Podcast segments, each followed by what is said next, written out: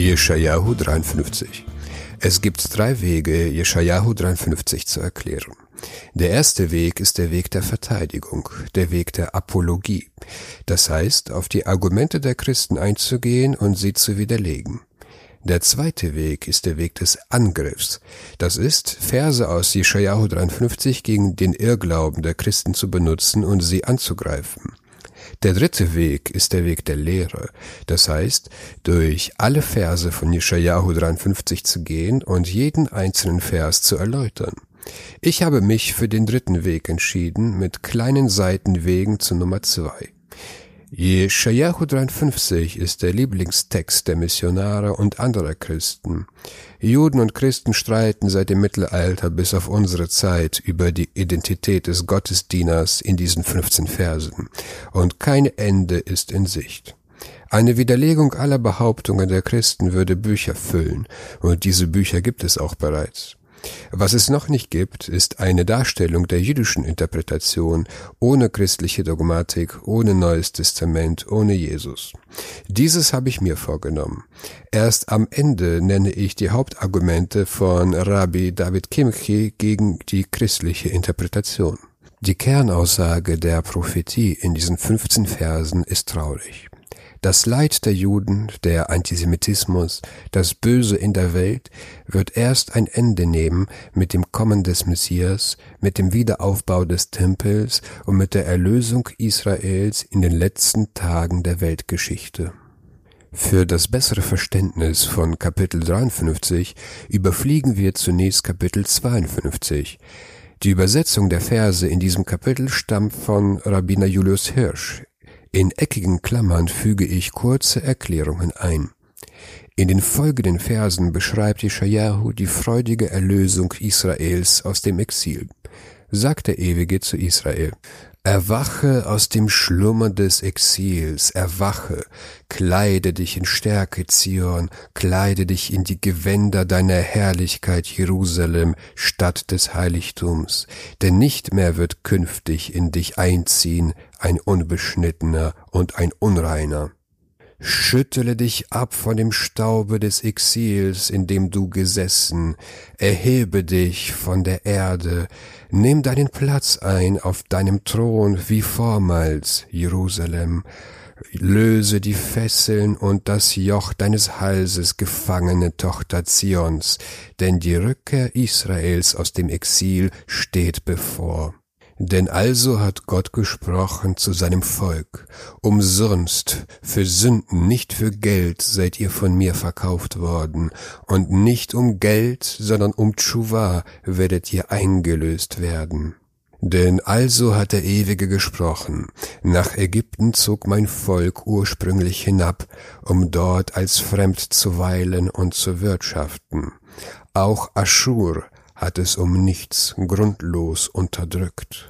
Und nun, was wird mir hier, warum soll ich die Erlösung verzögern und Israel im Exil weilen lassen, spricht Gott, da man sich durch die Völker meines Volkes Israel umsonst bemächtigt hat wegen seiner Sünden. Seine Beherrscher jammern scheinheilig, es ist ein Ausspruch Gottes, und so lässt sich beständig den ganzen Tag mein Name Hohn sprechen. Deshalb, weil ich es zu erlösen komme, soll mein Volk meinen Namen kennenlernen. Deshalb, an jenem Tage der Erlösung, da ich es bin, der da spricht, der versprochen hat, sie zu erlösen und die Propheten in meinem Namen gesprochen haben. Ich bin bereit, ich werde mein Versprechen einlösen. Jetzt beschreibt der Prophet die Freude zur Zeit der Erlösung. Wie lieblich sind auf den Bergen die Füße des Herolds erschienen, der den Frieden verkündet. Er ist der Herold des Guten, indem er das Heil, die Erlösung verkündet. Er spricht zu Zion, Dein Gott hat die Herrschaft angetreten, die Gottesherrschaft ist allen Menschen offenbar geworden. Es ist die Stimme deiner Seher auf den Türmen, die einst die Stimme erhoben hatten.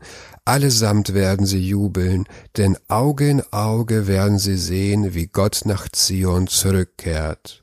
Brechet den Jubel aus, allesamt, ihr Trümmer Jerusalems, denn getröstet hat Gott sein Volk, erlöst Jerusalem. Sichtbar hat Gott seinen heiligen Arm werden lassen in den Augen aller Völker, so dass alle Enden der Erde das Heil unseres Gottes sehen werden. Der Prophet wendet sich nun an die verbliebenen Juden im Exil. Weichet zurück, weichet zurück aus dem Ort eures Exils. Geht hinaus von dort. Das Unreine berühret nicht. Geht heraus aus ihrer des Exils Mitte. Haltet euch rein, reinigt euch von eurer Unreinheit als Träger göttlichen Werkzeugs, ihr Leviten und Kohanim. Denn nicht in Übereilung und in Angst sollet ihr ausziehen aus dem Exil, und nicht in fluchtartiger Hast sollet ihr gehen, denn vor euch her zieht Gott, und der eure Nachhut bildet, ist der Gott Israels. Er wird euch vor allen Verfolgern beschützen, deshalb braucht ihr nicht eilen und keine Furcht zu haben. Wir befinden uns im Kontext der Erlösung. Von diesem Kontext werden nun die nächsten Verse handeln. Der Ewige spricht über Israel und seinen künftigen Zustand. Jetzt beginnt unsere Untersuchung.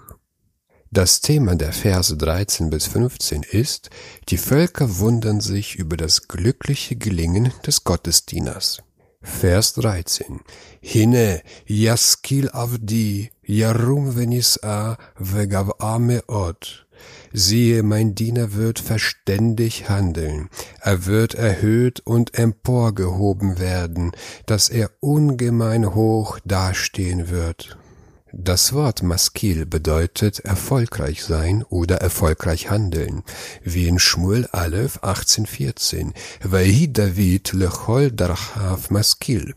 Auf allen seinen Wegen war David erfolgreich. Sechel bedeutet auch Verstand.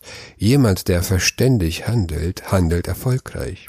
Der Ewige sagt, dass sein Diener in Zukunft Erfolg haben und sehr hoch dastehen wird.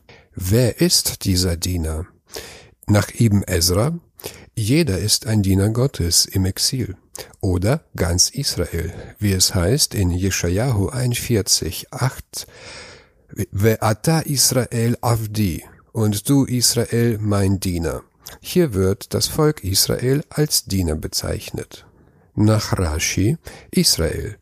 Denn es steht in Jeschajahu 44,2, als Gott zum Volk Israel spricht, Al tira avdi Jakob, fürchte dich nicht, mein Diener Jakob.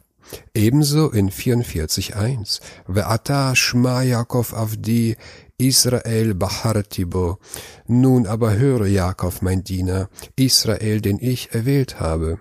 In allen diesen Stellen wird das Volk Israel als Diener, als Gottesdiener bezeichnet. Zusätzlich finden wir auch in Tehillim 136, 22 Le Israel Avdo, Israel seinem Diener. In Vaikra 25, 55 steht Kili bnei Israel avadim avadaihem asher hotzeti otam me'eretz Mitzrayim ani Adonai Elohechem denn Israel gehört mir, sind meine Diener, ich habe sie aus Ägypten herausgeführt, ich bin der ewige euer Gott. Eine Ansammlung weiterer Verse, wo Israel als Diener bezeichnet wird, finden wir in der Zusammenfassung später. Der Targum Jonathan ben Uziel, der viele Teile des Tanachs im zweiten Jahrhundert ins Aramäische übersetzt hat, schreibt, dass der Gottesdiener der Messias sei. Schließlich geht es hier um die Erlösung Israels aus dem Exil. Deshalb liegt es sehr nah, den Gottesdiener als Messias zu sehen. Nun behaupten die Christen, dass es um ihren Messias geht, und sie zitieren den Targum als Beweis. Dabei machen sie einen großen Fehler, denn sie lesen nicht, was der Targum schreibt. Der Targum interpretiert die Verse nicht in ihrem wörtlichen Sinn. Er fügt vieles hinzu, was nicht geschrieben steht. Weil diese Interpretation auch sehr wichtig ist, werden wir uns auch den Targum anschauen. Vers 14. Kasher shamemu alecha rabim ken mishhat mi ishmar ehu mi bnei adam. Wie die Menge sich über dich entsetzte, so misslungen, gar nicht wie ein Mann ist sein Aussehen und seine Gestalt nicht wie die anderer Menschen. Wer ist die Menge, von der hier die Rede ist? Nach Ibn Ezra sind das die Nichtjuden. Was bedeutet Shomem? Nach Rabbiner Hirsch, Shomem öde sein, bezeichnet auf den Geist übertragen den Zustand, dem klare Vorstellungen und deutliche Gedanken fehlen. Hier unklare Vorstellungen, die zu sinnlosem, ödem Geschwätz und Faseln über Judentum und Juden Veranlassung gaben. Nach Ibn Ezra bedeutet das Entsetzen, sich wundern, wie in Vaikra 26, 32, Veshamamu alea oivehem hayashvimba, eure Feinde werden sich darüber entsetzen. In diesem Zusammenhang, wer den Gottesdiener gesehen hat, hatte sich entsetzt. Was bedeutet Mishchat? Nach Rabbiner Hirsch ist das ein Substantiv von Schachat, Verderben. In diesem Zusammenhang, dass ihnen der Jude ein dem Schöpfer misslungenes, verdorbenes Exemplar eines Mannes war. Kurz zur Konstruktion des Verses. Es steht Mar'ehu, sein Aussehen, und es steht Torao, seine Gestalt. Wessen Gestalt und wessen Aussehen? Israels. Gleichzeitig steht am Anfang des Verses, wie sie sich über dich entsetzt haben. Hier ist die Rede von der zweiten Person Singular. Es gibt also einen Wechsel von der zweiten Person zur dritten Person Singular, und beides bezieht sich auf Israel. Radak schreibt, dass dies kein Problem darstelle, denn so ist ist die Ausdrucksweise der Schrift in vielen Stellen. Zusammenfassung, der 14. Vers sagt, als die Nichtjuden dich, Israel, sahen, waren sie entsetzt von deinem Aussehen. Sie sagten, so misslungen gar nicht wie ein Mann ist sein Aussehen und seine Gestalt nicht wie die anderer Menschen zur Bedeutung des Verses. Ibn Ezra erklärt, dass es viele Nichtjuden auf der Welt gibt, die glauben, dass Juden anders aussehen als andere Menschen. Und sie fragen sich, hat ein Jude einen Mund oder ein Auge? So hat Ibn Ezra es selbst in christlichen und muslimischen Ländern gehört nach Rafirsch, die Völker werden ihre Anschauung und Meinung über Israel ändern. Der großen Menge fehlte jede klare Vorstellung über das Judentum. Der Jude galt als ein Mensch niederer Ordnung und von minderwertiger Bildung. Jetzt aber werden viele Völker inne werden, dass sie allen wirklichen Kulturfortschritt der Gottesidee verdanken, die ihnen selbst unbewusst von Israel ausgehend allmählich in ihre Denkweise eingedrungen war, immer empfänglicher für die Prinzipien des Rechts und der Milde, immer zugänglicher den Gedanken an Sittlichkeit werden die Völker werden, und Israel vollbringen es, die Völker für immer über Gewalt, Verrohung und Verstumpfung zu Lauterkeit Reinheit der Gesinnung und Reinheit des Empfindens und damit auch zur Reinheit des Handelns zu erheben. Der Tagum übersetzt den Vers so, wie das Haus Israels auf ihn, den Messias, lange gehofft hat, wurde Israels Aussehen unter den Völkern schwarz, und Israels Erscheinung war anders als das Aussehen aller Menschen. Der Targum bezieht das schlechte Aussehen auf Israel. Israel wurde vor lauter Warten auf den Messias schwarz. Vers 15. Ken yazeh goim rabim alaf, yikpetzu melachim pihem, ki asher lo yusupar lahem ra'u, va asher lo sham'u hitbonanu so wird er besprengen viele Nationen, und Könige werden ihren Mund vor ihm verschließen. Denn was ihnen nicht erzählt wurde, werden sie sehen, und was sie nie gehört, werden sie verstehen. Yase bedeutet hier ein Zittern oder eine Erschütterung verursachen. Durch das Ken haben wir eine Verbindung zum vorherigen Vers. Wie die Menge sich über dich, Israel, entsetzte, so wird Israel viele Nationen erschüttern durch sein glückliches Gelingen. Ibn Ezra deutet das Besprengen wörtlich im Zusammenhang mit Vers 13. Wenn der Gottesdiener, das heißt Israel, emporgehoben wird und hoch dasteht, wird er das Blut der Völker besprengen und es wird zum Tag der Rache kommen. Nach Rashi bedeutet Yazeh, Israel wird die Völker hinwegwerfen. Nach Rav Hirsch wird Israel die Reinheit bringen, da das Verb Yazeh in Nummer 19 verwendet wird für die Reinigung eines Unreinen durch die Asche der roten Kuh. In diesem Fall wird Israel die Völker reinigen, dass sie für alles sittliche, reine und gute empfänglich sind. Yikbezu melachim. Könige werden ihren Mund vor ihm verschließen. Nach Radak bedeutet es, dass die Könige vor Erstaunen die Hand vor den Mund legen werden vor der Größe Israels zur Zeit der Erlösung. Die Könige stehen als Oberhäupter für alle Individuen des Volkes, also nicht nur die Könige der Völker werden ihren Mund verschließen, sondern alle Menschen. Ki asher lo supar lahem ra'u, denn was ihnen nicht erzählt wurde, werden sie sehen. Die Könige werden über den Erfolg Israels, vor dem sie zuvor noch nie gehört haben, staunen und entsetzt sein. Und was sie nie gehört, werden sie verstehen. Sie werden durch Beobachtung verstehen, dass sie vor den Erfolg Israels noch nie gehört haben, noch nie gewusst haben. Deshalb staunen die Könige der Nationen und legen ein Geständnis ab, das in den nächsten Versen geschrieben steht. Nach Ibn Ezra spricht der Vers davon, dass Israel sich erfolgreich verteidigen wird gegen seine Feinde und die Könige werden über Israels Erfolg und Stärke wundern. Nach Rav Hirsch wird Israel die Völker reinigen, dass sie für alles sittliche Reine und Gute empfänglich sind. Die Völker werden von Israel lernen, wie man Gott dient und wie man ein besserer Mensch wird. Der Targum übersetzt so, er, der Messias, wird viele Menschen zerstreuen, Könige werden seinetwegen still sein, sie werden ihre Hände auf ihren Mund legen, weil sie Sachen gesehen, die sie niemals gehört haben, und das, was sie nie gehört, werden sie verstehen. Der Messias wird Krieg führen und viele Sachen tun, die wir im Weiteren lernen werden.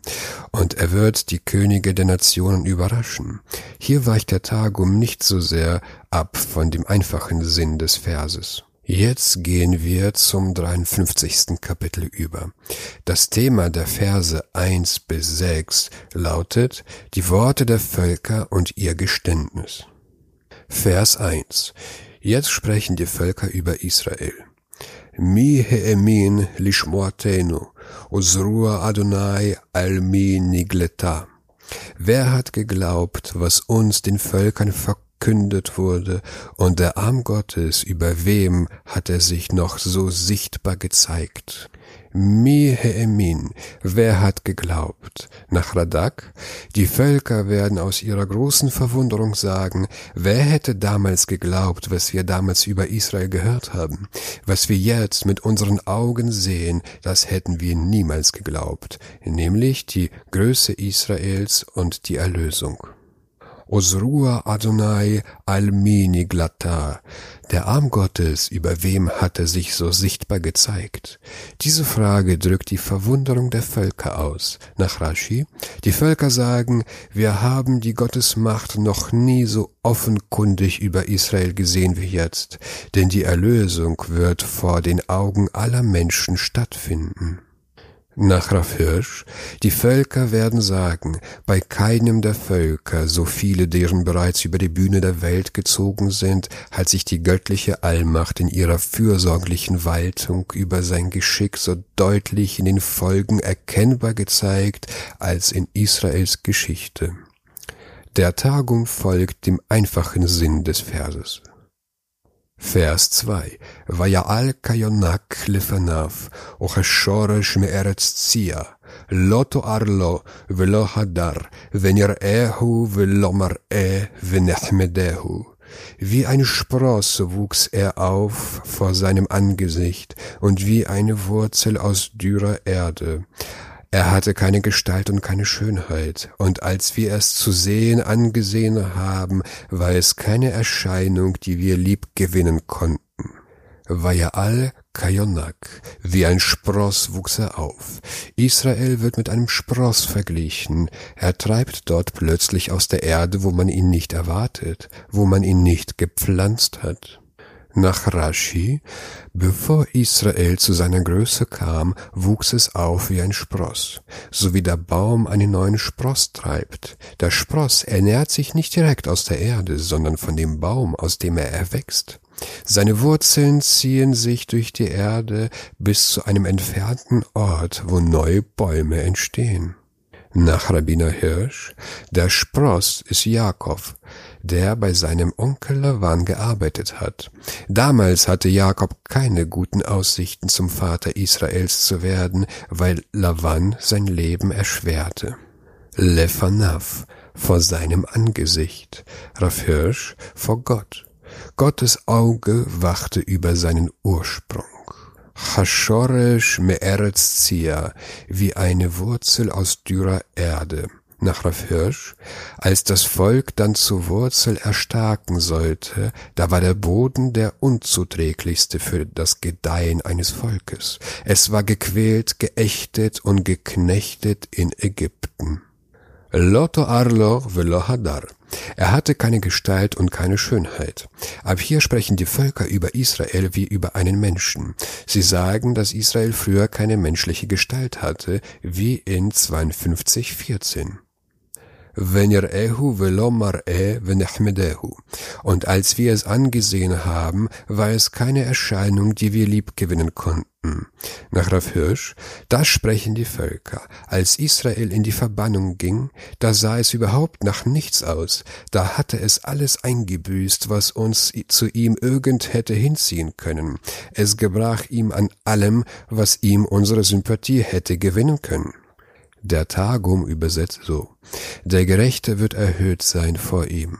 Siehe wie ein Spross, der sprießt, und wie ein Baum, der seine Wurzeln ausbreitet an den Wassern, so werden heilige Nachkommen sich auf dem Land vermehren, das seiner des Messias bedürftig war. Seine des Messias Gestalt ist keine gewöhnliche Gestalt, und seine Furcht ist keine gewöhnliche Furcht, und sein Glanz wird heiliger Glanz sein, so dass jeder, der ihn sieht, ihn beachten wird. Der Targum dreht den Vers um. Zuerst werden die Juden sich in Israel vermehren und Torah studieren, bis sie die Stufe der Gerechtigkeit erreicht haben, um würdig zu sein, den Messias zu empfangen.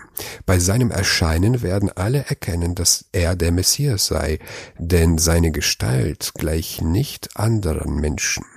Vers 3 נבזה וחדל אישים, איש מחובות וידוע חולי, וכמסתר פנים ממנו, נבזה ולא חשבנוהו. Verachtet war er, von jedermann aufgegeben, ein Mensch der Schmerzen und mit Krankheit geschlagen, und als einer, von dem man sein Angesicht abwendet, verächtlich, und wir haben ihm nie Achtung erwiesen. Nivse, verachtet war er. Das ist die Fortsetzung des letzten Verses. Als wir die Völker Israel angesehen haben, war es in unseren Augen verachtet. Wachadal Ishim, von jedermann aufgegeben. Nach Metzudat David, Israel war verachtet und aufgegeben in den Augen aller Menschen, denn kein Volk wollte sich mit ihm verbinden wegen seiner Erniedrigung. Nach Ibn Ezra, Israel wurde aufgegeben, unter die Menschen gezählt zu werden. Ish Machovot, ein Mensch der Schmerzen. Nach Radak, Israel war daran gewohnt, den Schmerz des Exils zu tragen. Nur in einer einzigen Hinsicht haben die Völker die Bezeichnung Mensch ihm zugeschrieben, und zwar ein Mensch, der voller Schmerzen ist. Vidua Holi, mit Krankheit geschlagen, ein Mensch, der seine unheilbare Krankheit kennt und mit ihr jeden Tag zurechtkommen muss. Och Master Panim Memenu, von dem man sein Angesicht abwendet, nach Radak, wir, die Völker, haben unser Gesicht von ihm abgewendet und wollten ihn nicht ansehen, weil wir Ekel vor ihm empfanden. Raff Hirsch versteht das Master als ein Partizip und wendet es auf Gott an. Weil Gott sein Angesicht noch fortdauernd von dem Volk abgewendet hielt, glaubten wir die Völker ein gottgefälliges Werk zu üben, wenn wir für das von Gott verfluchte Judenvolk kein Mitleid kannten und es absichtlich durch unsere Verachtung gestraft sein ließen. Velo hashavnuhu, wir haben ihm nie Achtung erwiesen. Nach Raff Hirsch, selbst die guten Eigenschaften, die das jüdische Volk unleugbar besaß, die Tugenden wie Familiensinn, Sittenreinheit, Nüchternheit, Fleiß, Menschenliebe, selbst seinen Verfolgern gegenüber, Tugenden, welche wir bei den anderen hochgeschätzt hätten, konnten uns kein Gefühl der Achtung für das Volk abgewinnen. Im Gegenteil, in unseren Augen wurden die Tugenden bei ihm zu Fehlern, Mangel an Manneskraft, Geiz, Habsucht, Feigheit und kriechender Knechtsinn. Geachtet haben wir das, jüdisch, das jüdische Volk absolut nicht. Der Tagum übersetzt so. Dann wird der Ruhm aller Königreiche zur Verachtung und beendet sein. Sie, die Königreiche, werden still und traurig sein, wie ein Mensch, der für Schmerzen gemacht ist. Und wie damals das Gesicht der Shechina von uns entfernt wurde, sind sie, die Königreiche, verachtet. Nach dem Tagum sprechen hier nicht die Völker, sondern Israel. Und Israel spricht nicht, nicht über den Messias, sondern über die Königreiche, die in Zukunft verachtet sein werden, weil ihr ganzer Ruhm schwinden wird. Vers 4. אכן חלנו הוא נשא, ומחבנו סבלם, ואנחנו חשבנוהו נגוע, מוכה אלוהים ומעונה. Fürwahr, unsere Krankheit hat er getragen und unsere Schmerzen als Last geduldet, doch wir hielten ihn für gezüchtigt, geschlagen von Gott und gepeinigt.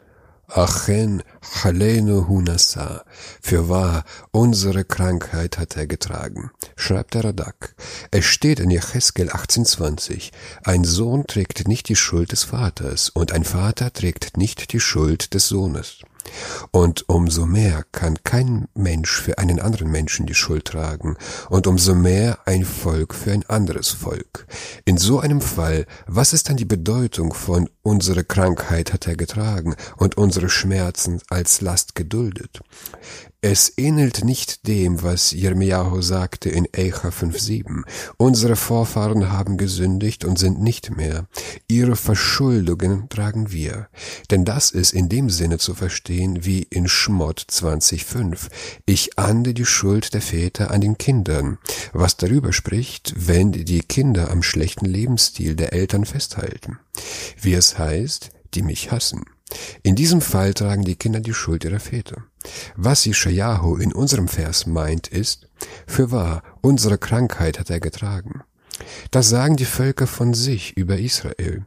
Nicht, dass Israel ihre Krankheiten wirklich tragen musste, sondern die Völker werden es denken, wenn sie zur Zeit der Erlösung sehen, dass der Glaube, an den Israel festhielt, der wahre Glaube sei und dass der Glaube, an den die Völker festhielten, eine Lüge sei. Und sie werden sagen, wie in Jeremiahu 16,19 steht, nur Lüge haben unsere Väter geerbt. Sie werden nach ihrer Meinung sagen, der Schmerz, den Israel im Exil getragen hat, war nicht wegen ihrer Sünden, denn sie hielten am wahren Glauben fest. Aber wir, während wir im Frieden lebten und es es uns gut ging, wir hielten an einer Lüge fest. Deshalb haben sie die Krankheit und den Schmerz getragen, den wir eigentlich hätten tragen sollen. Sie waren unsere Versöhnung. Das heißt, Radak versteht den Vers so. Die Nichtjuden sind zur Erkenntnis gekommen, dass Israel von Gott gesandt wurde, um die Nichtjuden vom Götzendienst und unmenschlicher Lebensweise zu retten. Israel ging es schlecht, weil die Nichtjuden Israel mit Schmerzen gequält haben. Aber jetzt sehen sie ihr Vergehen ein und wollen, dass die Schmerzen, die sie Israel zugefügt haben, dass diese Schmerzen ihnen als Strafe zugefügt werden sollen. Rav Hirsch versteht den Vers anders als Radak.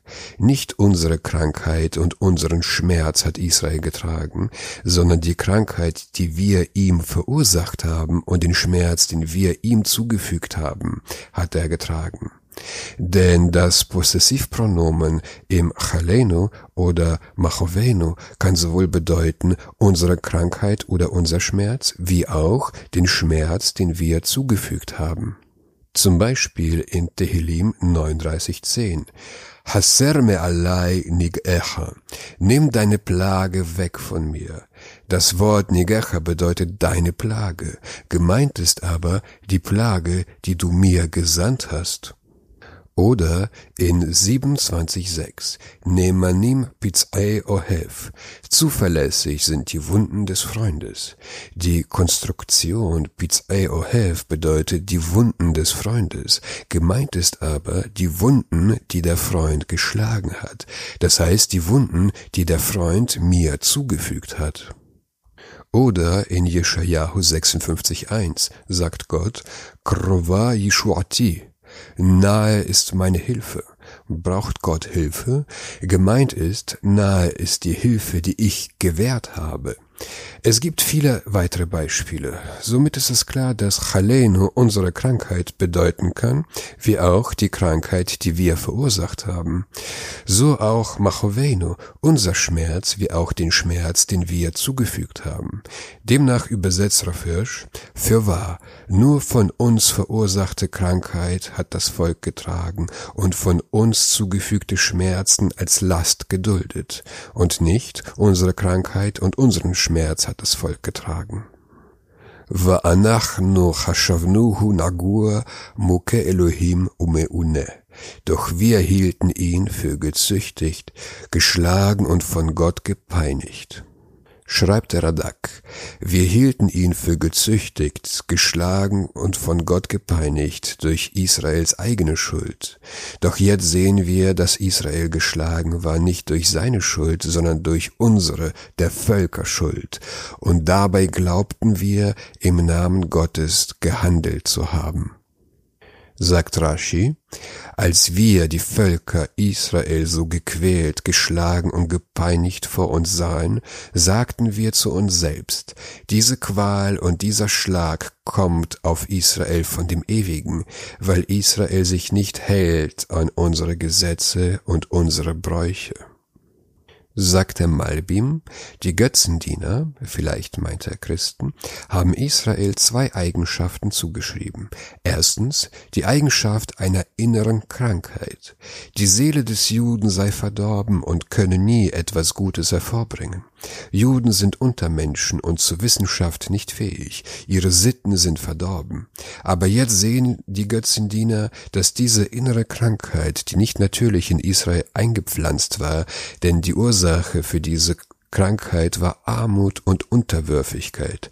So haben sie ihre Herzen verschlossen und jede gute Eigenschaft in sich zerstört. Jetzt sehen die Nichtjuden, dass sie selbst die Träger dieser inneren Krankheit waren, denn sie haben Israel bis an den Rand der Armut und in die Unterdrückung getrieben. Das meint der Vers mit Fürwahr unsere Krankheit hat Israel getragen, die Krankheit, die wir ihnen verursacht haben. Die zweite Eigenschaft, die Götzendiener den Juden zugeschrieben, waren die äußeren Schmerzen. Denn die Götzendiener haben Juden mit unterschiedlichen Schmerzen gequält, damit sie ihre Religion verlassen, um Götzen zu dienen. Sie aber sagten, dass Israel selbst daran schuld sei, weil es dafür vorbestimmt sei, Schmerzen zu ertragen. Jetzt sehen sie, dass Israel unter dem Verbrechen der Götzendiener Schmerzen und Qual als Last getragen hat.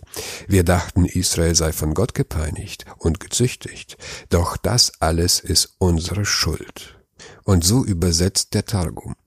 Dann wird er, der Messias, für unsere Sünden beten und unsere Missetat wird seinetwegen vergeben werden. Bis jetzt wurden wir vor Gott als verwundet, geschlagen und gezüchtigt angesehen. Nach dem Targum sprechen hier nicht die Völker, sondern Israel. Der Messias wird für die Erlösung der Sünden Israels beten und sie werden ihnen vergeben werden. Da die Christen diesen Vers gerne benutzen, um zu zeigen, dass der Messias das Leid anderer tragen soll, sehen wir, dass dem Targum die Idee eines leidtragenden Messias völlig fremd ist. Wie kommt eigentlich der Targum hier aufs Beten? Die Antwort finden wir in Vers 6. Vers 5. Vehu מחולל מפשענו, מדוכא מעוונותינו, מוסר שלומנו עליו, ובחרותו נרפא לנו. Er hingemordet durch unsere Verbrechen, niedergedrückt durch unsere Sünden. Die Strafe zu unserem Frieden traf ihn, und durch seine Wunden sind wir genesen. Vehu, und er hingemordet durch unsere Verbrechen. Dieses und er ist eine Fortsetzung des vorherigen Verses. Wir, die Völker, hielten Israel für gezüchtigt, geschlagen, gepeinigt von Gott. Doch er, Israel, wurde hingemordet durch unsere Verbrechen. Vehu mecholal mipisha'enu. Er hingemordet durch unsere Verbrechen sagt Ibn Ezra, das Wort Mecholal kommt vom Wort Halal, das erschlagen oder morden bedeutet. So in Varim 21.1. Ki halal ba'adama, wenn du einen Erschlagenen auf dem Boden findest. Oder in Yaheskel 32.26. Mecholale heref, die vom Schwert Erschlagenen. Das heißt, die Völker werden ihre Morde an den Juden als Verbrechen anerkennen. Nach ihm Ezra wird Gott die Nichtjuden bestrafen für den Mord, den sie an Israel verübt haben, aber nur für den Mord. Andere Vergehen an den Juden wird Gott straffrei lassen, weil der Ewige zu allen seinen Geschöpfen gütig ist. Das lernt Ibn Ezra aus dem Vers in Joel 4,21. Veneketi damam lo niketi. Ich werde sie für unschuldig erklären, ihr Blut werde ich nicht für unschuldig erklären. Das heißt, ihr Morden werde ich rächen. So kommt auch in unserem Vers das Wort Mecholal hingemordet und lehrt uns, dass der Ewige die Völker nur für den Mord an den Juden strafen wird, nicht aber für andere Qualen, die sie den Juden angetan haben. Die Septuaginta übersetzt mit etraumatiste, das von traumatizo kommt und verwunden bedeutet.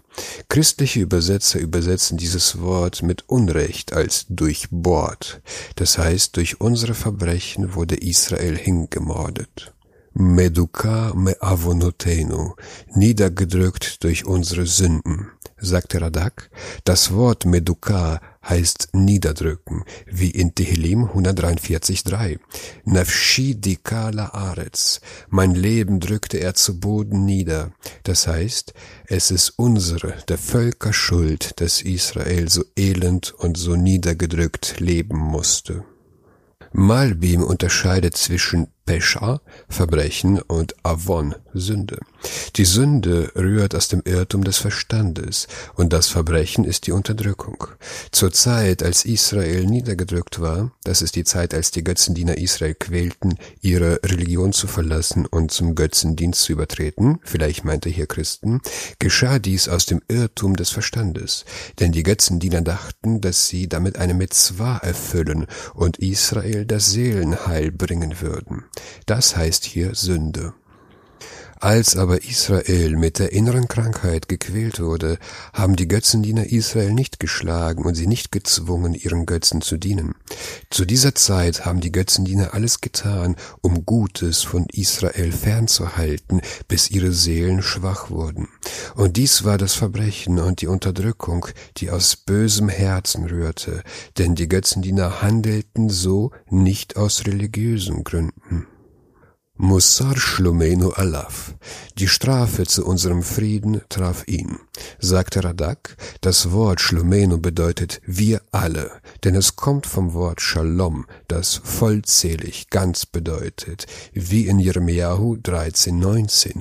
Haglat Shlomim, vollkommene Verbannung. Das heißt, unsere ganze Strafe der Völker kam über ihn. Die Strafe, mit der wir Israel gestraft haben, soll nun über uns kommen. Andere erklären es vom Wort Shalom, Frieden. Das heißt, als wir die Völker in Frieden lebten, hätte die Strafe auf uns kommen sollen, wegen unserer Sünden. Aber sie kam auf Israel.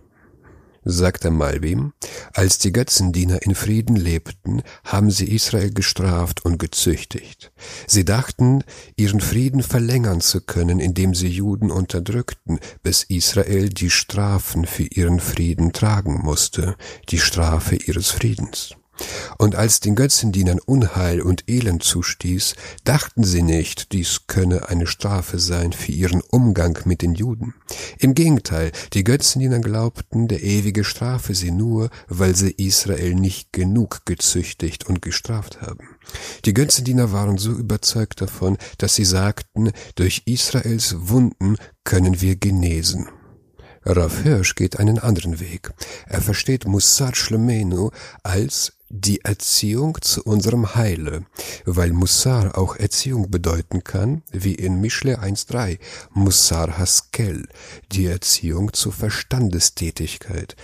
Das heißt, die Erziehung zu unserem der Völker Heil ruht auf Israel.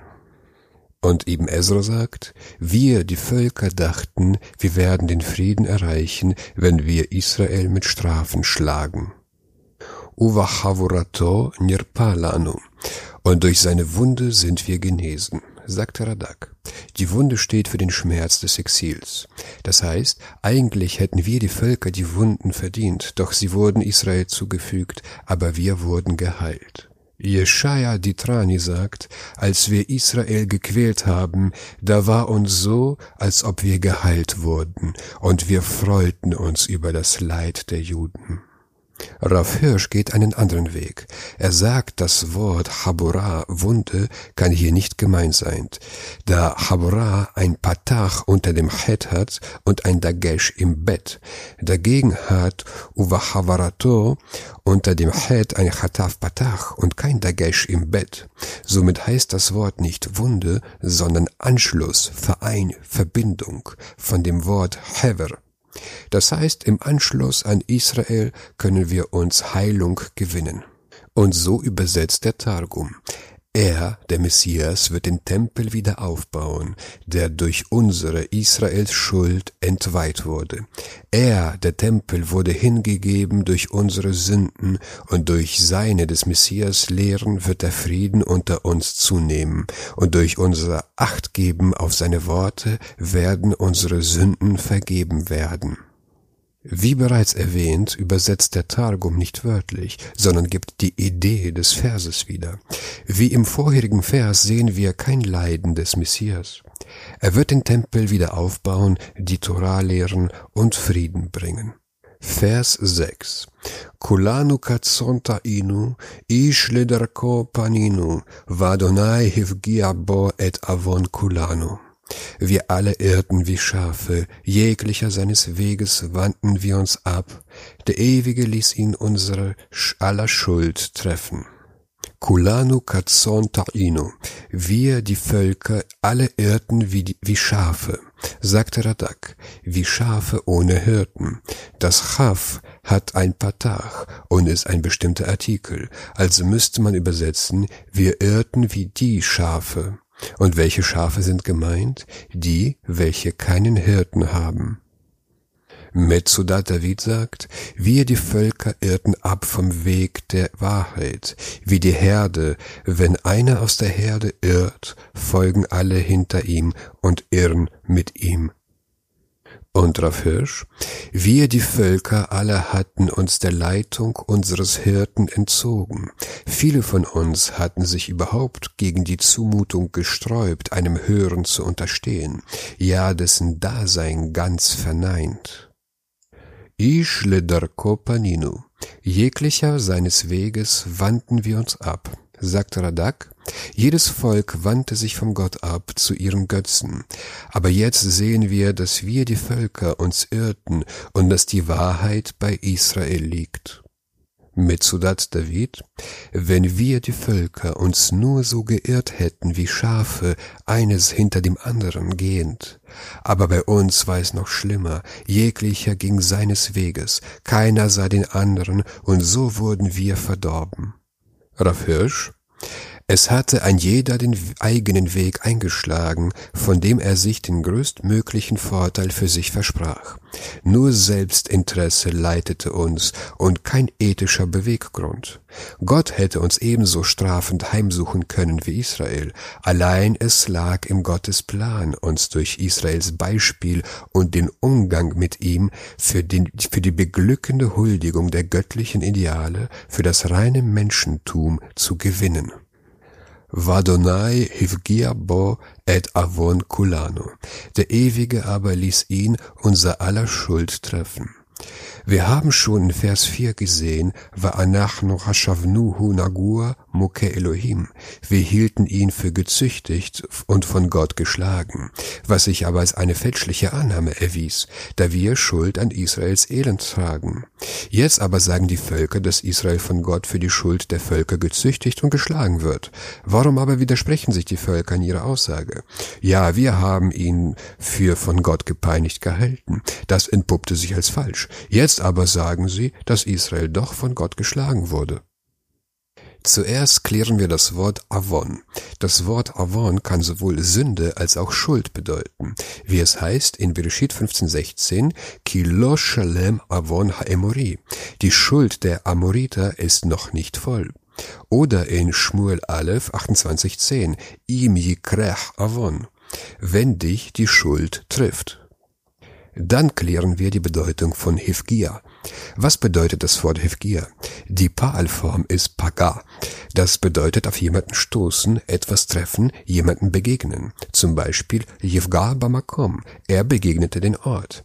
Ebenso heißt es in Schmott 5.3 Pen Yivgaenu Becharev, damit er nicht schlägt mit dem Schwert.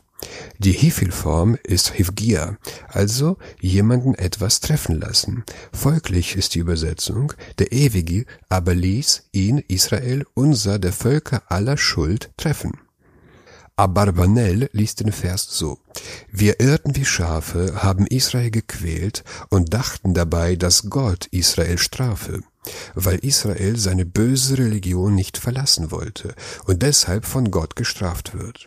Es war unsere Schuld, doch der Ewige ließ es gewähren sagte Radak, weil jeglicher seines Weges ging, vergrößerte sich zwischen uns, den Völkern, die Meinungsverschiedenheit, und dadurch vergrößerte sich unser Elend. Wir dachten, dass Israel uns diesen Elend verursachte, und aus unserer Bosheit haben wir uns an Israel vergangen. Doch jetzt erkennen wir, dass Gott Israel durch uns, die Völker, gestraft hat. Das heißt, der Ewige benutzt die Völker, um Israel zu strafen für Israels Untreue zur Torah. Eine andere Bedeutung von Paga ist mit Bitten in jemanden dringen, jemanden bedrängen. Zum Beispiel in Jeremiahu 7,16 Al Tivgabi, dränge mich nicht. Es heißt auch, für jemanden eine Fürsprache bei einem anderen einlegen. Zum Beispiel in Bereshit 23,8 Shmauni uf iguli be Ephron. Tretet für mich ein bei Ephron. So viel zu Paalform. Im Hefil heißt Hifgir für jemanden fürbittend eintreten, so in Jeremiahu 15,11, für den Feind eintreten. Auch ist das die Bedeutung im Vers 12 unseres Kapitels. Nach dieser Bedeutung von Hivgir lesen wir den Vers so. Und Gott, Israel flehte ihn mit Fürbitten um unser der Völker Sünden. Das heißt, Israel betete zu Gott um die Vergebung unserer Sünden, um den Frieden auf der Welt herzustellen, und Gott ließ sich durch ihr Gebet besänftigen. Warum sollten Juden für den Frieden zwischen den Völkern beten? Es steht in Jeremiahu 29,7 und sucht das Wohl der Stadt, in die ich euch in die Verbannung geführt habe, und betet für sie zum Ewigen, denn in ihrem Wohl wird euer Wohl liegen.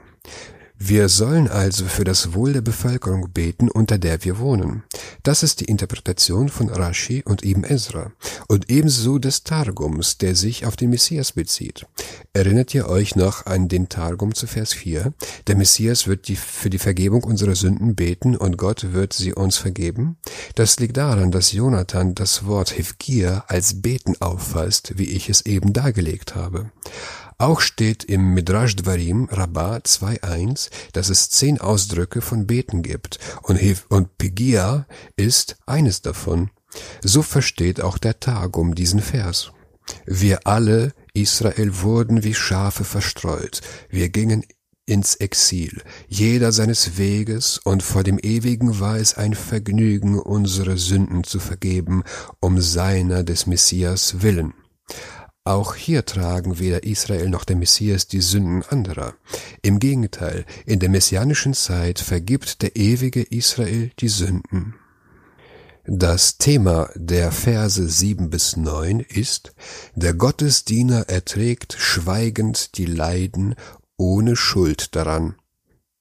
Vers 7 Nigash vehuna ane, veloyeftach pif, פיו, כסה לטבח יובל, וכרחל לפני גוזזיה, נעלמה ולא יפתח פיו.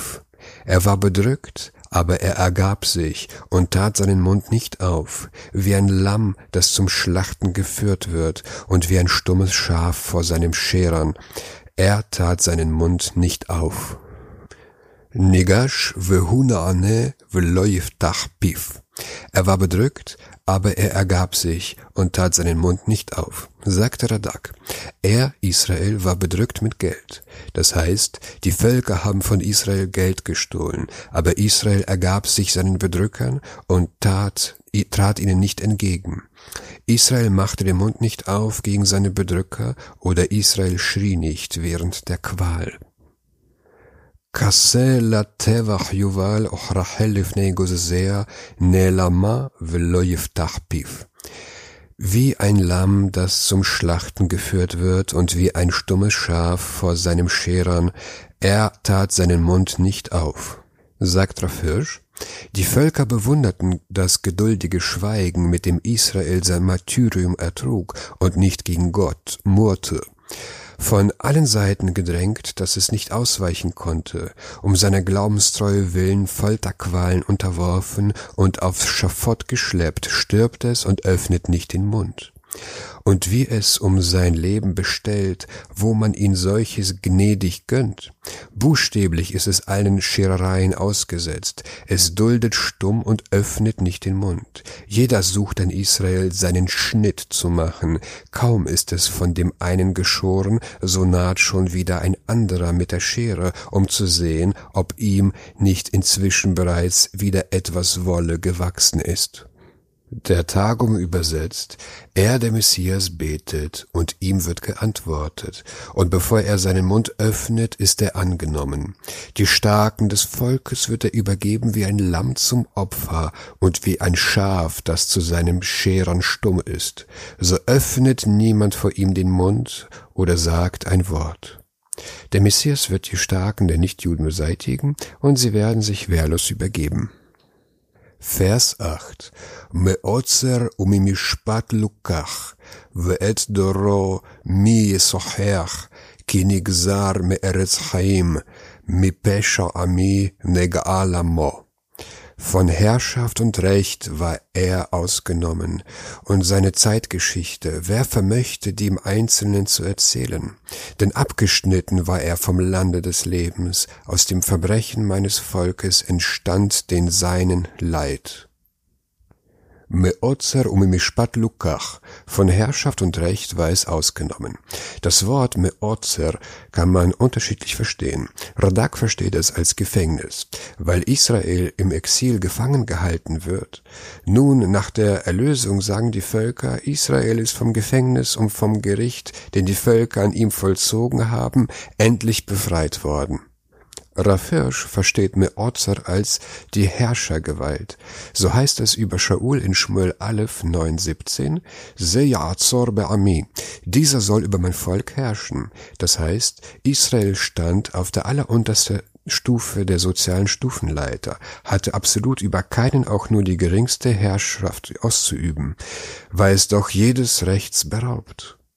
Ve'et doro mi Und seine Zeitgeschichte, wer vermöchte, die im Einzelnen zu erzählen?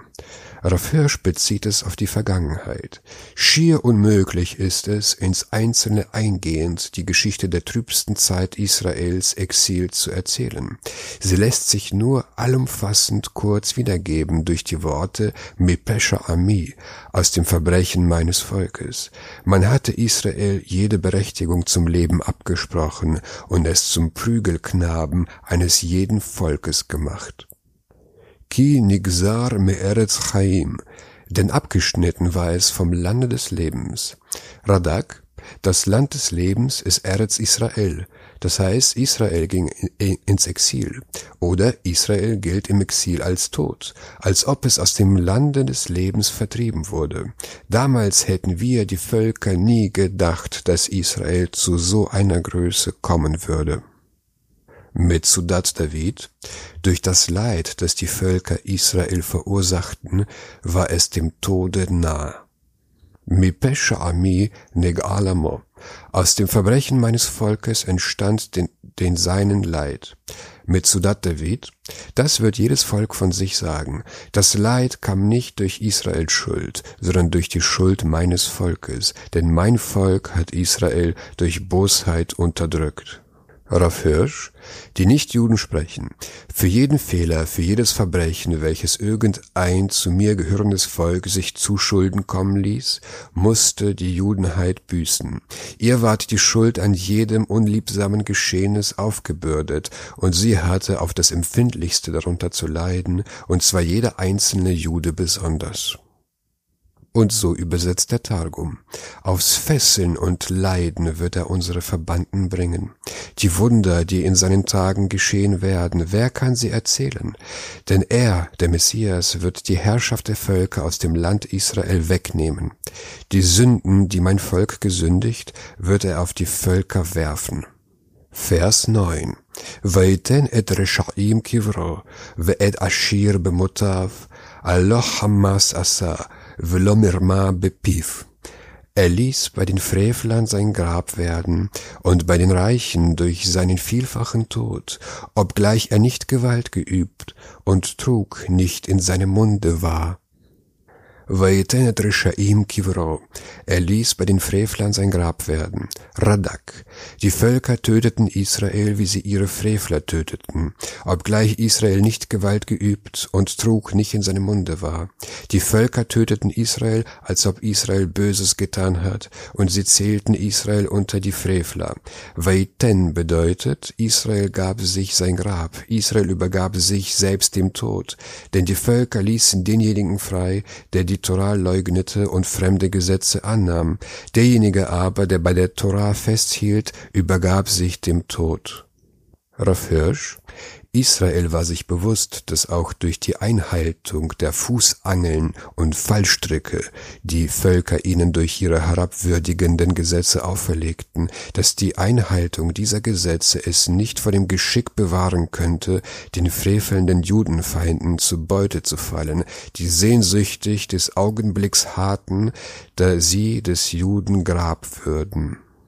Ve'et Ashir bemotav, bei den Reichen durch seinen vielfachen Tod, Radak. Auch Reiche töteten die Juden wegen ihres Reichtums. Nicht weil sie Frevler waren, sondern weil sie Reichtum besaßen, wurden sie getötet. Das Wort bemotav steht im Plural, also Tode. Denn die Juden sind viele Tode gestorben. Sie wurden verbannt, sie wurden erstochen, sie wurden gesteinigt, Tausende und Abertausende, die dem Hasse und der Habgier geopfert wurden, und alle haben sich dem Tod übergeben für Gott. Allah Hamas asa velomirma bepiv obgleich er nicht Gewalt geübt und Trug nicht in seinem Munde war. Rafirsch, Israel ist im Handel und Wandel rechtschaffen geblieben, hat nicht das an ihm verübte Unrecht mit Gleichen vergolten, ja es verstand sich die Biederkeit und Redlichkeit des Charakters zu wahren. Trug war nicht in seinem Munde, sein Wort war ein Wort. Und so übersetzt der Targum. Er wird die Bösen dem Gehinnom überliefern und die Reichen an Besitz, das sie gestohlen, dem Tod der Vernichtung übergeben, damit die Sünder keinen Bestand haben und die Arglistigen mit ihrem Mund nicht reden. Das Thema der Verse 10 bis 12 ist der Verdienst des Gottesdieners. Vers 10 Vadonai hafetz hachli אם תשים אשם נפשו, יראה זרע יארך ימים, וחפץ אדוני בידו יצלח. Aber Gott gefiel es, ihn mit Krankheit zu schlagen. Wenn seine Seele sich zum Sühnopfer hingibt, soll er Nachkommen sehen, soll er die Zeiten durchdauern und soll Gottes Zweck durch seine Hand gelingen.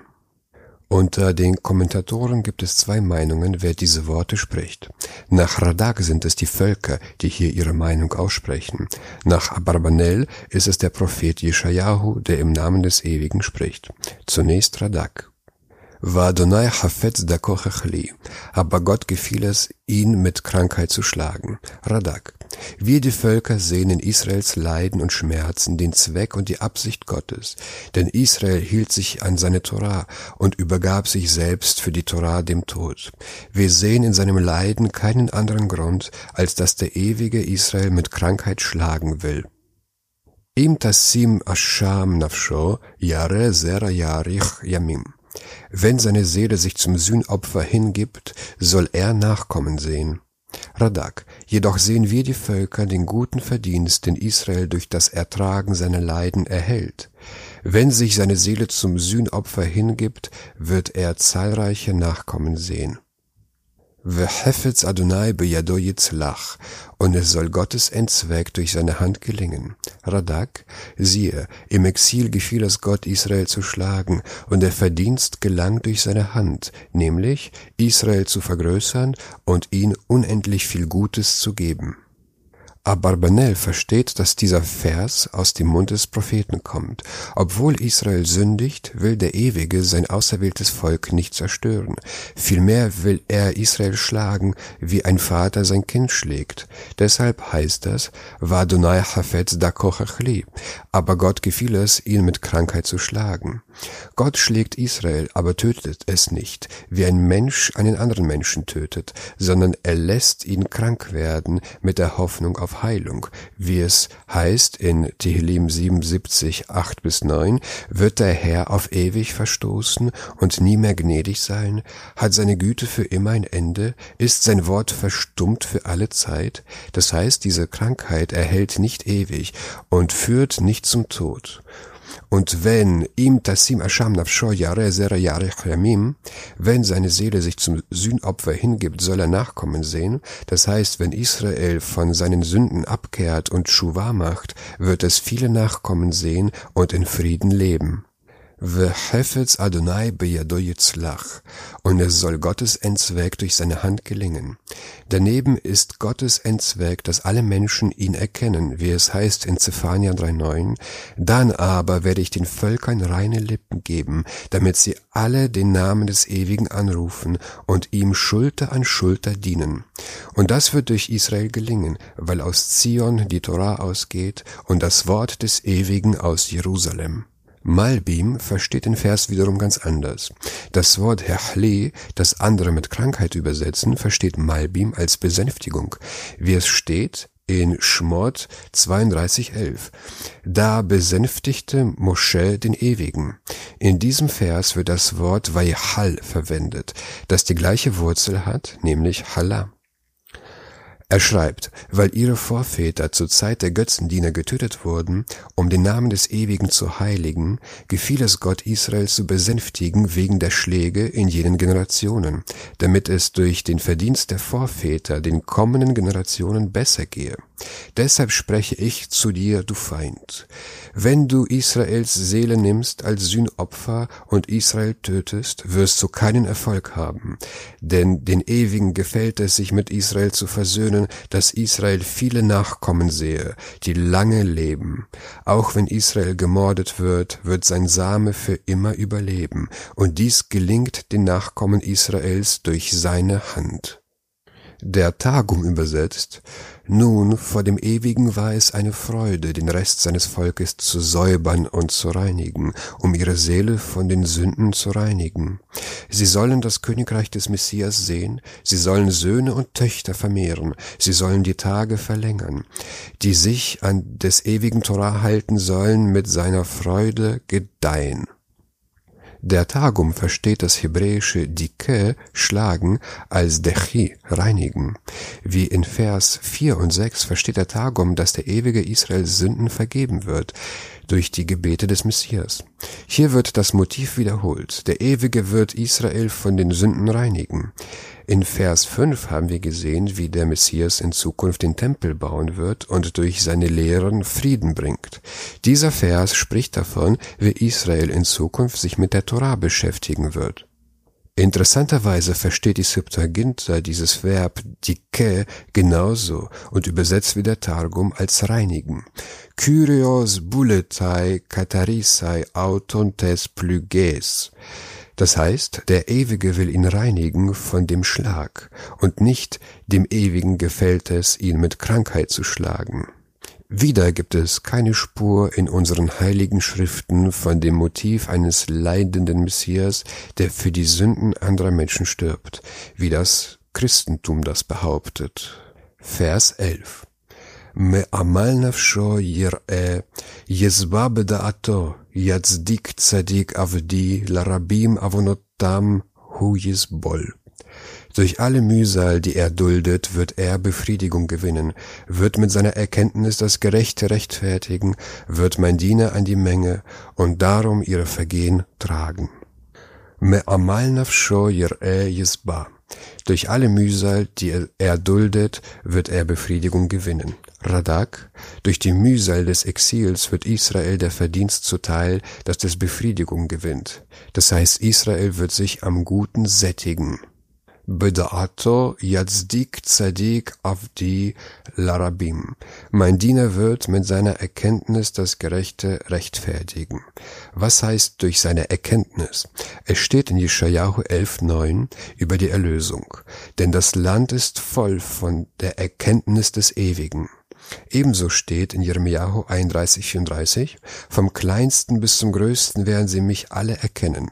Das heißt Israel, mein gerechter Diener, der die Erkenntnis von Gott durch die Jahrtausende getragen hat, wird nicht Juden diese Erkenntnis vermitteln und sie zu Gerechten machen, wie es steht in Jeschajahu 2, 3 über die Nichtjuden. Viele Völker werden hingehen und sagen, kommt und lasst uns hinaufziehen zum Berg des Ewigen, zum Haus des Gottes Jakobs, damit er uns in seinen Wegen unterweise und wir auf seinen Pfaden gehen, denn vom Zion wird die Torah ausgehen und das Wort des Ewigen von Jerusalem. Va'avonotam huyisbol und darum ihre Vergehen tragen. In seiner Gerechtigkeit wird er die Vergehen der Völker tragen, denn durch seine Gerechtigkeit wird es Frieden auf der ganzen Welt geben, auch für die Nichtjuden. Ibn Ezra versteht das Ende des Verses etwas anders. Er sagt, va avonotam huisbol und darum ihre Vergehen tragen. Das heißt, Israel wird an den Schmerzen der Völker und ihren Vergehen teilhaben. Nicht wie die Völker Israel für alles Unglück verantwortlich machten, sondern zusammen werden sie arbeiten und Probleme lösen, weil die Völker Israel als ebenbürtig ansehen werden. Oder eine andere Interpretation, Israel wird für die Völker beten, denn in der Zukunft werden alle Völker nach Israel ziehen und Sukkot feiern, wie der Prophet Zacharia es berichtet in Zacharia 14, 16. Wer aber nicht nach Jerusalem kommt, wird durch den Entzug des Regens und Seuchen bestraft werden. Deshalb wird Israel für die Völker beten, dass auch in ihrem Land Regen fällt und die Seuchen aufhören. Raff Hirsch versteht den Vers anders. Er übersetzt, aus seinem persönlichen Elend herausschauend wird er Befriedigung gewinnen, indem er erkennt, dass es dem Gerechten zum Recht verhilft, als mein Diener an die Gesamtheit.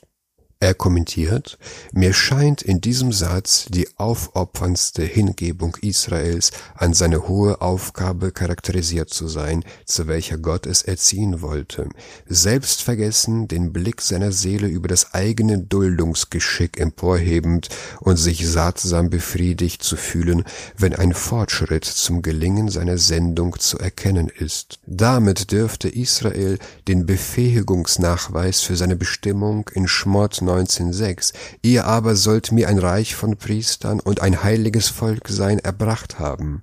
Durch Israels Wort und Beispiel verbreitet es in der Menschheit die Erkenntnis und Huldigung Gottes.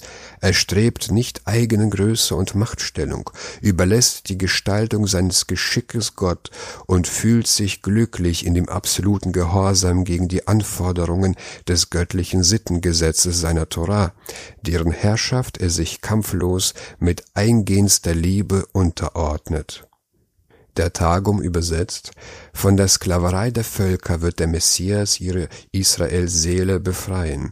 Sie, Israel, werden die Vergeltung ihrer Feinde sehen. Sie, Israel, werden die Befriedigung gewinnen von der Beute ihrer der Völkerkönige. Durch seine des Messias Weisheit wird er Unschuldige für unschuldig erklären, um viele zur Torah zu führen, und für ihre Sünden wird er, der Messias, beten. Vers 12 לכן אחלק לו ורבים, ואת עצומים יחלק שלל, תחת אשר הערה למוות נפשו, ואת פושעים נמנע, והוא חטא רבים נשא, ולפושעים יפגיע. Deshalb werde ich ihn seinen Anteil an der Gesamtheit geben, und er wird mit den Mächtigen die Errungenschaft teilen dafür, dass er seine Person dem Tode preisgegeben hatte und sich zu Verbrechern zählen ließ, und er hatte doch die Versündigung der Gesamtheit getragen und tritt jetzt fürbittend ein für die Verbrecher. Deshalb werde ich ihm seinen Anteil an der Gesamtheit geben und er wird mit den Mächtigen die Errungenschaft teilen. Nach Malbim wird Israel für sein Martyrium und die Heiligung des göttlichen Namens einen Anteil an der kommenden Welt haben, wie die Vorväter und die Propheten, die als Mächtige bezeichnet werden nach Radak, die Mächtigen sind Gog und Magog und die Völker, die mit ihnen gegen Jerusalem ziehen werden, wie der Prophet Zacharia 14,14 14 es sagte, und der Reichtum aller Nationen ringsum wird zusammengerafft, Gold und Silber und Kleider in großer Menge. Und das wird Israel zuteil werden, nachdem es Tachat Asher Hera Lamavet Nefsho er seine Person dem Tode preisgegeben hatte. Nachdem Israel sich im Exil den Völkern sich ausgeliefert hat, wird Israel dieser ehrenvolle Verdienst zuteil. Ve'et posh'im nimna und sich zu Verbrechern zählen ließ. Wie zu Vers 9 bereits erklärt, die Völker töteten Israel, als ob Israel Böses getan hat, und sie zählten Israel unter die Frevler. Vehu het rabim nasa er hatte die Versündigung der Gesamtheit getragen. Das ist die Versündigung, die die Völker in Israel verübt hatten, und Israel hat ihre Schmerzen ertragen müssen. Velaposhim Javgia tritt jetzt fürbittend ein für die Verbrecher. Obwohl Israel die Versündigung der Völker ertragen musste, betet Israel zum Ewigen, dass er die Länder der Völker segne, wie es Jeremiahu sagt, 29,7, und sucht das Wohl der Stadt, in die ich euch in die Verbannung geführt habe, und betet für sie zum Ewigen, denn in ihrem Wohl wird euer Wohl liegen. Rav Hirsch, Israel, das so furchtbar schwer an dieser Versündigung der Menschen zu tragen hatte, Israel gewinnt den Gipfel der sittlichen Höhe, indem es dem Priester gleich zu Gott für die Menschheit betet und seine Vergebung erfleht für alles, was sie an dem Volke des Exils verbrochen hatte. Der Tagum übersetzt so, dann werde ich, der Ewige, die Beute vieler Völker teilen, und er, der Messias, wird die Beute teilen, den Besitz starker Festungen, weil er, der Messias, seine Seele dem Tod ausgesetzt hat und die Rebellen der Torah zugeführt, und er, der Messias, wird beten um die Sünden vieler, und den Rebellen wird um seiner Willen Vergebung werden. Und das schreibt Rambam. Wenn ein König aus dem Hause Davids erstehen wird, der in der Torah studieren und mit den Geboten wie sein Urahn David sich beschäftigen und der Laut der schriftlichen und mündlichen Lehre ganz Israel dahin bringen wird, nach der Torah zu wandeln, der auch die Kriege Gottes führen wird, und wenn er in seinen Taten so erfolgreich ist, alle ringsum liegenden Völker zu besiegen, den Tempel an seiner heiligen Stätte zu erbauen und die Verstoßenen Israels zu versammeln. Der Messias wird den Krieg gegen Gog und Magog führen und sein Leben für Israel riskieren, aber nicht sterben. Nach dem Sieg über Gog und Magog und der Errichtung des Tempels wird er Frieden auf der Welt stiften, die Verstoßenen Israels sammeln. In seinen Tagen werden alle Gesetze wieder wie vor alten Zeiten hergestellt, Opfer dargebracht, Schmittah und Jubeljahr, ganz wie sie in der Torah angeordnet sind, gefeiert werden. Zusammenfassung Jeschajah erklärt uns nicht, wer der Gottesdiener ist. Er eröffnet seine Prophezeiung mit den Worten, siehe, mein Diener wird verständig handeln. Und, zum Ende steht, wird mit seiner Erkenntnis das Gerechte rechtfertigen, wird mein Diener an die Menge. Aus den Worten mein Diener geht hervor, dass der Ewige diese Worte spricht. In all den anderen Versen spricht die Shayahu vom Gottesdiener nur in der dritten Person, wie er, auf ihn, ihm, und nur einmal sagt er über dich. Es gibt mehrere Gründe anzunehmen, dass Israel der Gottesdiener sei, denn wir finden bei Jeschajahu diese Bezeichnung auf Israel angewendet in 41.8, 42,19, 42,10, 44,1, 44,2, 44,22, 44,28, 45,4, 48,21, 51,16, 54,17 und anderen Stellen. Es gibt noch einen anderen Grund anzunehmen, dass Israel der Gottesdiener ist. Die Prophezeiung im Kapitel 52 hängt mit der Prophezeiung im Kapitel 53 zusammen. In der vorherigen Prophezeiung 52.10 heißt es, Sichtbar hat Gott seinen heiligen Arm werden lassen, den Augen aller Völker, so dass alle Enden der Erde das Heil unseres Gottes sehen werden. Und in dieser Prophezeiung wundern sich die Völker und sagen, der Arm Gottes, über wem hat er sich noch so sichtbar sichtbar gezeigt. Und mehr noch, im Kapitel 52, Vers 4 bis 5 heißt es, der Ewige, Aschur hat mein Volk um nichts unterdrückt, man meines Volkes sich umsonst bemächtigt. Und hier 53,9 geben die Völker ihre Schuld zu, sich an Israel vergangen zu haben, obgleich er nicht Gewalt geübt und Trug nicht in seinem Munde war. Eine andere Interpretation der Identität des Gottesdieners ist der Messias. Das ist die Interpretation des Targums Jonathan ben Uziel. Wie wir gesehen haben, ist seine Interpretation der Verse nicht wörtlich, sondern agadisch. Das heißt, er beschreibt die Bedeutung der Verse auf der Grundlage der jüdischen Tradition. Nun behaupten die Christen, dass Jeschajahu Jesus meint. Im Folgenden werde ich einige Gegenargumente aufzeigen, die schon Rabbi David Kimchi im 13. Jahrhundert in seinem Kommentar zu Jeschajahu veröffentlicht hat. Dieser Text findet sich nur in den modernen Ausgaben seines Kommentars, weil die Christen diese Stelle fleißig zensiert haben. Etwas schien ihnen an seinem Kommentar nicht zu gefallen, und gleich werden wir sehen warum. Radak schreibt, die Christen erklären, dass diese Verse sich auf den Gehängten Jesus beziehen. Ich sage Ihnen, worauf bezieht sich der Vers 52,13? Siehe, mein Diener wird verständig handeln, er wird erhöht und emporgehoben werden, dass er ungemein hoch dastehen wird. Wenn es sich auf das Fleisch, Jesus, bezieht, dann wurde er nicht erhöht und emporgehoben, außer auf das Kreuz. Wenn es sich dieser Vers auf die Gottheit bezieht, dann, dann war sie schon vorher erhöht erhöht und emporgehoben. Außerdem steht in Vers 53,8 Negalamon, aus dem Verbrechen meines Volkes entstand den seinen Leid. Was heißt den seinen? Warum steht es im Plural und nicht im Singular? Es müsste im Singular stehen, ihm. Ferner steht in Vers 10 Yir'e Zer'a. Er wird Nachkommen, wörtlich Samen sehen. Wie kann es sich auf das Fleisch, Jesus, beziehen? Er hat nämlich keine Nachkommen, und wenn es sich auf die Schüler Apostel bezieht, geht es auch nicht, denn Schüler werden immer Kinder, Banim genannt und nicht Samen, Nachkommen.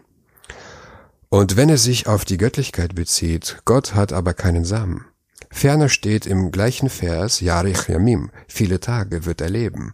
Wenn es sich auf das Fleisch, Jesus, bezieht, so sehen wir, dass er kein langes Leben hatte, und wenn es sich auf Gott bezieht, sind die Tage Gottes nicht ewig. Ferner steht im Vers 12, Ule Fashim Yavgir, er wird für die Verbrecher beten. Ist er nicht selbst Gott? An wen richtet er seine Gebete? Soweit Radak.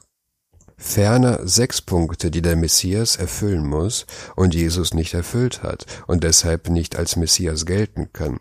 Erstens Zurückführung der Juden aus dem Exil. Wir stehen in Jecheskel 37, Jeschajahu 43, 5 bis 6. Zweitens, die Welt wird voll von der Erkenntnis des Ewigen sein, Jeschajahu 11, 19. Drittens, Auferstehung der Toten, Daniel 12, 2. Viertens, der Wiederaufbau des Tempels, Jecheskel 37 bis 47, Zecharia 14, 16. Fünftens, Gewalt und Krieg werden aufhören und Weltfrieden wird herrschen, Jeschajahu 65, Jeschajahu 2, 3 bis 4, Jeschajahu 11, 6 bis 8. Sechstens, alle Juden werden Toratreu leben, Jecheskel 37, 24 bis 25. Ich bin mir sicher, dass Christen sich seit dem 13. Jahrhundert mehr Argumente ausgedacht haben, doch das soll uns hier nicht weiter interessieren. Mir ging es in diesem Vortrag nur um die jüdische Auslegung. Wer sich für eine ausführliche Auseinandersetzung mit den christlichen Argumenten interessiert, sollte sich Videos oder Bücher von Rabbi Tovia Singer ansehen.